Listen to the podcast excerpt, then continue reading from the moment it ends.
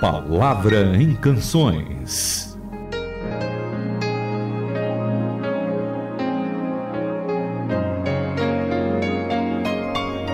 Olá, Itamir! Olá, cada um dos nossos ouvintes. Sejam bem-vindos aqui em mais um A Palavra em Canções que está começando agora. E sempre aqui trazendo a mensagem, trazendo alegria, trazendo boa música. Itamir, tudo bom? Tudo bem, Renata. Graças a Deus por essa oportunidade e um grande abraço para cada um dos nossos ouvintes.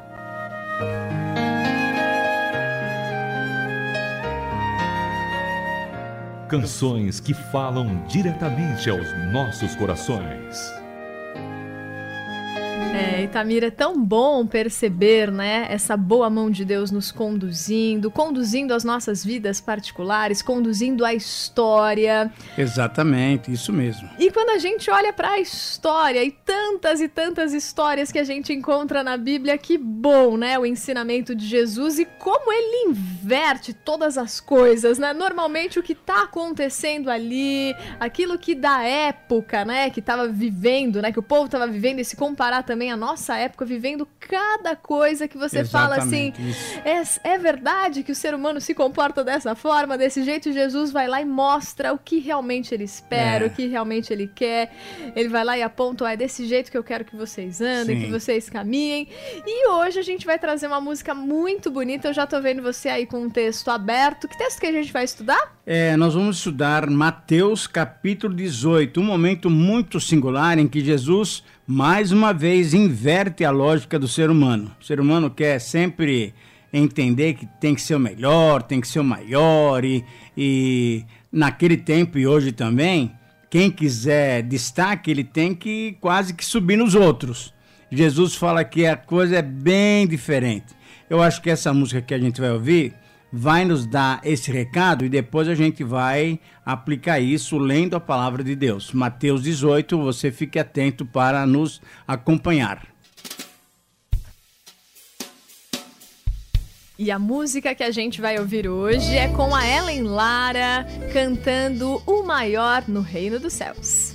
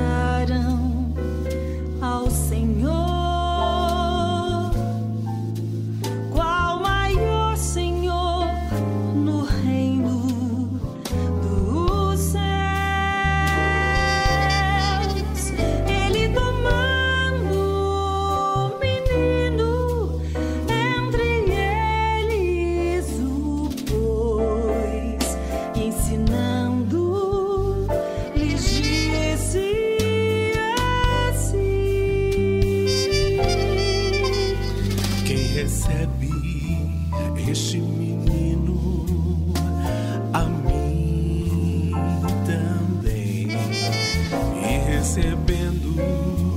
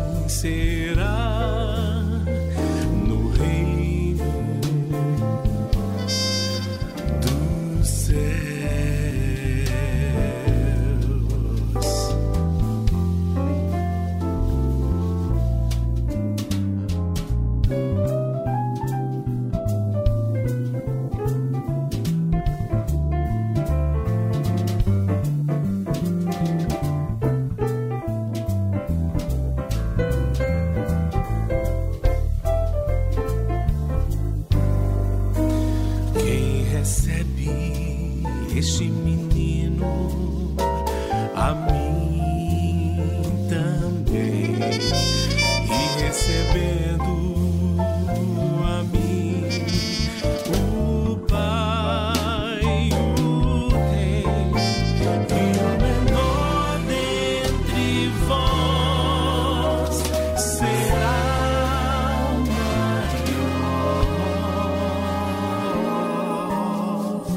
Assim será no reino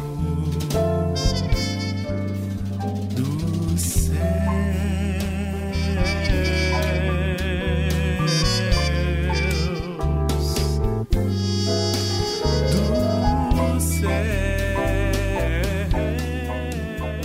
Naquele momento, os outros discípulos aproximaram-se de Jesus e perguntaram: Quem é o maior no reino dos céus? Como resposta, Jesus chamou uma criança para o meio da sala e disse: Olha, eu digo a vocês uma vez por todas que, se não começarem do princípio como crianças, não terão a chance nem de ver o reino, muito menos de entrar nele. Quem se tornar simples de novo, como essa criança, ah, esse sim será o maior no reino de Deus. Além disso, quando vocês recebem os que se fizeram crianças por minha causa, é como se estivessem recebendo a mim. Interessante, Renata, que o Senhor Jesus muda os valores, né? A gente sempre quer o maior no reino dos céus, né? A gente quer um destaque para então ser recebido com honras e pompas e etc, etc. E o Senhor Jesus fala: olha, peraí, vamos mudar a coisa aqui, eu quero que vocês sejam como crianças e vocês vão entrar de uma maneira simples, tranquila. Imagina uma criança entrando num palácio. Ela vai entrar assim, meia displicente, não sabendo exatamente a grandiosidade, né? E é assim que o Senhor Jesus quer que a gente se apresente a Ele. De uma maneira sossegada, humilde, dependente, que é uma das características da criança e dessa maneira, então, nós seremos é, recebidos. Interessante. Ele fala que não só você vai ver, mas você vai poder entrar no reino dessa maneira. Olha, Itamir, Eu fico pensando, né, naquele tempo, mas nos dias atuais, onde a gente olha um monte de revista e na capa sempre é quem ganha mais, Isso, quem é mais famoso, tá sempre ali em evidência quem é o superior, né? É. Numa empresa, por exemplo, é sempre aquele que atingiu maior status, Uhum. né, que subiu, é, como te indicam ali sete passos para você subir os degraus e tudo mais. Só que parece que não era uma coisa só desse tempo aqui nosso, né? Não, não. O pessoal já ficava numa disputa meio Ficava, saber, né? Inclusive, eu lembro de um texto agora, é, Mateus capítulo 20, que também está no Evangelho de Mateus. E eu acho admirável o Senhor Jesus com a paciência dele, com a tranquilidade. E quem estava disputando um lugar de, de destaque eram os discípulos. Eles estavam vendo o Senhor Jesus fazer tudo aquilo que ele fazia, sendo ele Deus encarnado. Pedro já tinha falado para ele que ele era o Cristo, mas parece que isso não entrava na cabeça deles, porque o próprio Jesus falou: Pedro, isso na verdade está sendo uma revelação do Pai para você, não é você que descobriu, não. Porque quando a gente vai para Mateus capítulo 20, a gente vê os ah, 12 disputando quem é o maior, né? Quem vai sentar à direita e à esquerda do Senhor Jesus. E aí o Senhor Jesus fala umas coisas bem interessantes. Eu quero só ler dois ou três versículos, que eu sei, eu já estou vendo você com a Bíblia aberta aí, porque eu sei que tem um texto legal para a gente também. Foi nesse momento que a mãe dos irmãos Zebedeu se aproximou e, acompanhada dos dois filhos, que eram Tiago e João, se ajoelhou perante Jesus e fez um pedido. E o Senhor perguntou: O que, que você deseja? Ela disse o seguinte: Olha, prometa que meus dois filhos tenham os lugares de maior honra no teu reino, um à tua direita e outro à tua esquerda. Jesus respondeu: Vocês não fazem ideia do que estão pedindo. E aí, o que acontece é o seguinte: o que acontece é que o Senhor Jesus dá uma dura neles, porque, na verdade, eles estão falando eh, de valores humanos e o Senhor Jesus dá valores cristãos. Na verdade, valores celestiais. Valores celestiais que dizem o seguinte: que quem quiser ser o primeiro deve ser o último. Quem quiser ser servido, esse que primeiro sirva. Então, o texto de Mateus capítulo 20, junto com esse de Mateus capítulo 18, vai nos mostrar uma vida completamente diferente daquilo que nós entendemos que é a maneira correta. Mas eu sei que em Mateus também você tem um texto aí ah, de Mateus capítulo 25, é isso? É verdade, Tamir. E olha, quando você fala isso sobre servir, Jesus enfoca bastante essa questão de servir e servir aos, aos outros era como se estivesse servindo a ele mesmo, né? Ali Exatamente. naquela parte que a gente ouviu na canção, baseada, né, no capítulo 18, que dizia assim: quando vocês recebem essa criança é como tivessem recebendo a mim, Aham. ele dá alguns outros exemplos do que a gente pode fazer e é como se a gente estivesse servindo a ele mesmo. Olha, em Mateus 25, no versículo 34, diz assim, né? Então o rei dirá aos que estiverem à sua direita: Venham, benditos de meu Pai, recebam como herança o reino que lhes foi preparado desde a criação do mundo. Pois eu tive fome e vocês me deram de comer, tive sede e vocês me deram de beber, fui estrangeiro e vocês me acolheram, necessitei de roupas e vocês me vestiram, estive enfermo e vocês cuidaram de mim, estive preso e vocês me visitaram. Então os justos lhe responderão: Senhor, quando te vimos com fome te demos de comer, ou com sede te demos de beber? Quando que te vestimos como estrangeiro e te acolhemos?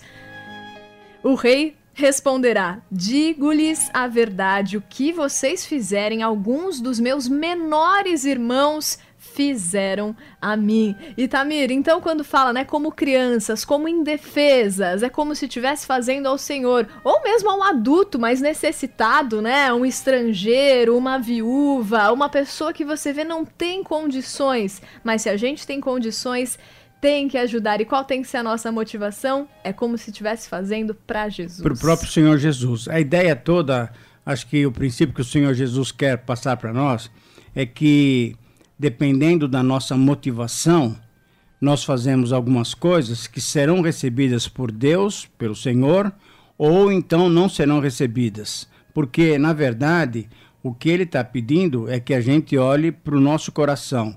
O que é que nós fazemos? Ou então, a pergunta que seria bem interessante é a seguinte: por que, que nós fazemos o que fazemos?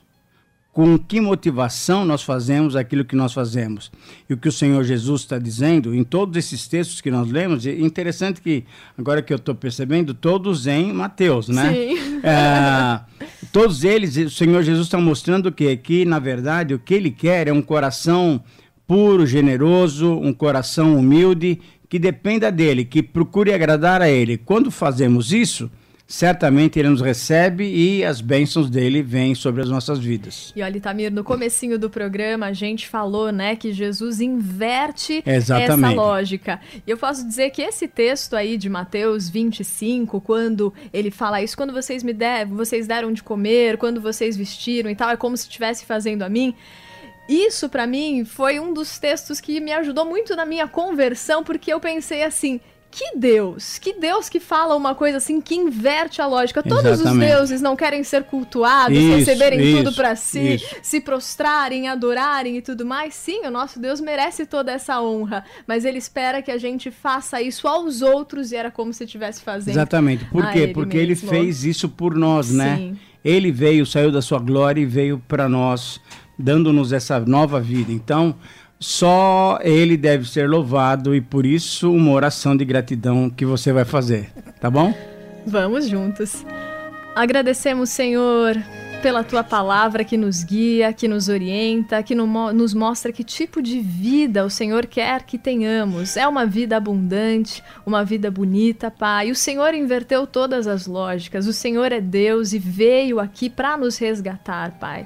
Se fez humilde, morreu na cruz por nós, Pai. Mostrou que tipo de vida te agrada. Morreu por nós e quer, Senhor, que vivamos para ti, Pai. Que possamos viver cuidando dos outros, sendo humildes, Senhor, e que assim conheçamos e vivamos o teu reino agora mesmo, para um dia no futuro estarmos para todo sempre com o Senhor. Em nome de Jesus. Amém. Amém. Faça sua sugestão de canções. E-mail ouvinte arroba transmundial.org.br Caixa Postal 18.113 CEP 04626-970 São Paulo, São Paulo